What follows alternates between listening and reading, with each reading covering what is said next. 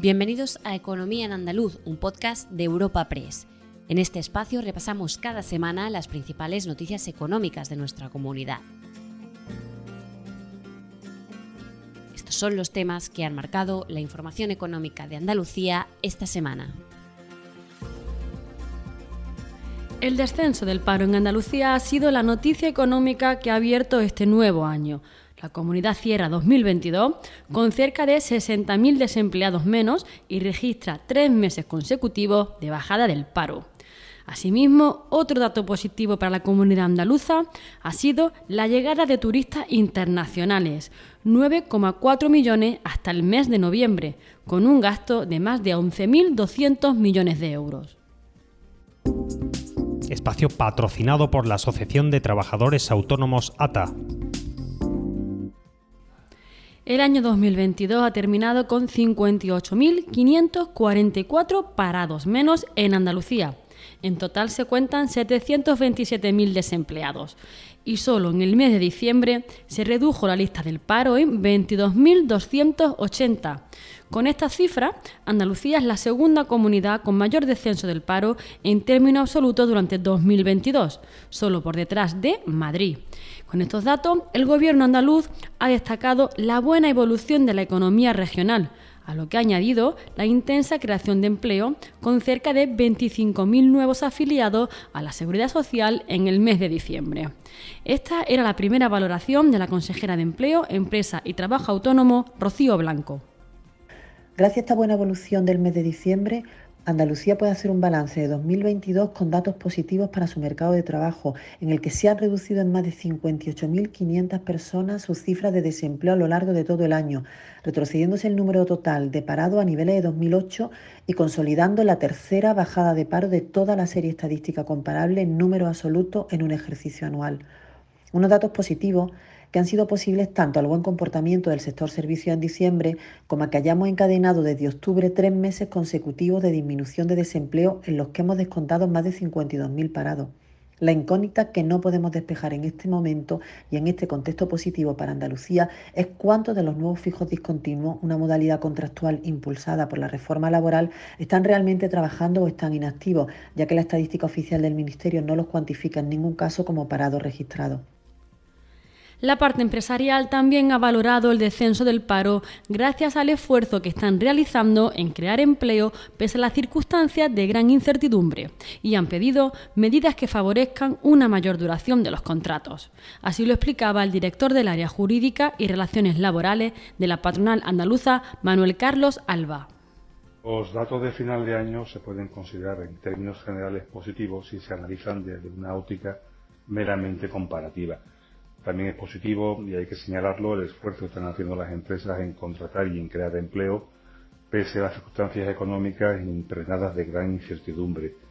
No obstante, como venimos señalando, en los últimos meses se advierte una menor intensidad en la contratación y es necesario eh, implementar con medidas de estímulo a la economía que favorezcan una mayor duración, una mayor durabilidad del empleo, ya que solo el 40% de los contratos indefinidos lo es a tiempo completo y esto no se está traduciendo en un incremento de la productividad, lo cual puede estar reflejando una realidad asimétrica de nuestro mercado de trabajo con respecto a la realidad estadística.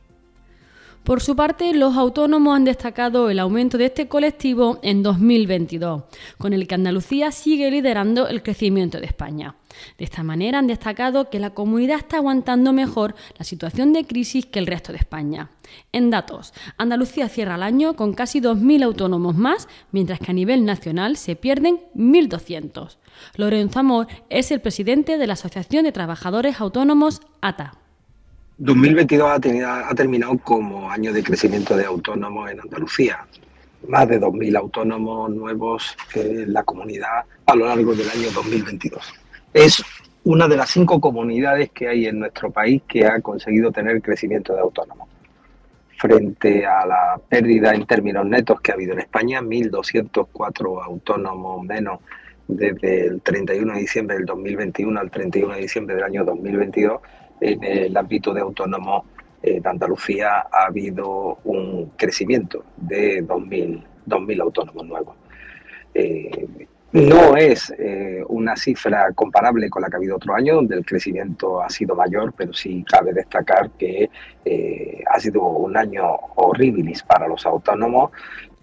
Los sindicatos también han llamado la atención sobre este asunto y lo han ligado al impacto positivo de la reforma laboral. Además, han reclamado mejoras salariales frente a la inflación. Desde comisiones obreras han señalado el aumento de la contratación indefinida con la reforma socialista. Para UGT ha quedado demostrado que es posible generar empleo y riqueza apostando por la mejora de los derechos laborales, mientras que CESIF ha reclamado una mejora de los servicios públicos para que la recuperación económica y laboral de Andalucía sea completa.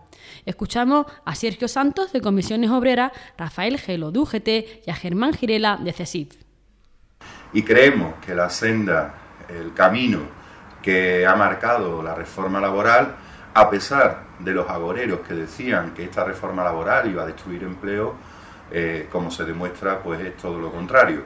Eh, desciende el paro, eh, los contratos indefinidos están, se han estabilizado y por supuesto las medidas que está tomando el gobierno central para nosotros y nosotras hasta ahora están resultando positivas.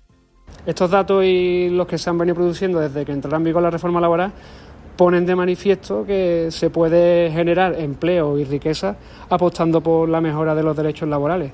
Y por eso desde Jueta Andalucía creemos que este 2023 es el momento de acabar con la precariedad salarial y garantizar el poder adquisitivo de los trabajadores.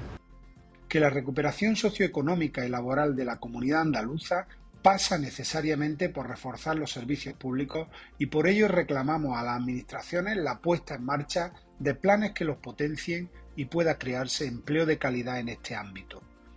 Cambiando de asunto, más de 9,4 millones de turistas internacionales han visitado Andalucía hasta el mes de noviembre, lo que supone un aumento del 142%, con un gasto que asciende a 11.264 millones de euros.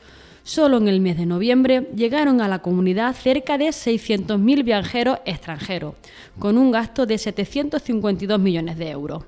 Estos datos han tenido una valoración sindical por parte de UGT. Han destacado este alza tan importante, pero el sindicato también ha advertido de una excesiva estacionalidad. Así lo explicaba el secretario ejecutivo de UGT Andalucía, Rafael Gelo. Desde Jueta Andalucía pensamos que los datos de turismo internacional que hemos conocido son positivos. Aún así, hay que resaltar que hay una excesiva estacionalidad en, este sector y, que lleva a un descenso notable de los principales indicadores de turismo internacional cuando termina el, periodo veraniego. Pero a pesar de esto, las cifras eh, ponen eh, de manifiesto la buena marcha del sector en cuanto a los beneficios empresariales. Por eso, desde UGT Andalucía esperamos que esos trabajadores y trabajadoras del sector turístico andaluz que sufrieron de primera mano los efectos del cierre total del sector durante la crisis de la COVID-19 vean ahora compensar sus condiciones laborales y salariales con una importante mejora. Recuerda que puedes encontrar esta y otras muchas noticias económicas en la sección de Andalucía de nuestra web, europapress.es. Puedes suscribirte a este programa y al resto de podcasts de Europa Press a través de Spotify, Apple Podcasts, Amazon Music, iBox o Google Podcast.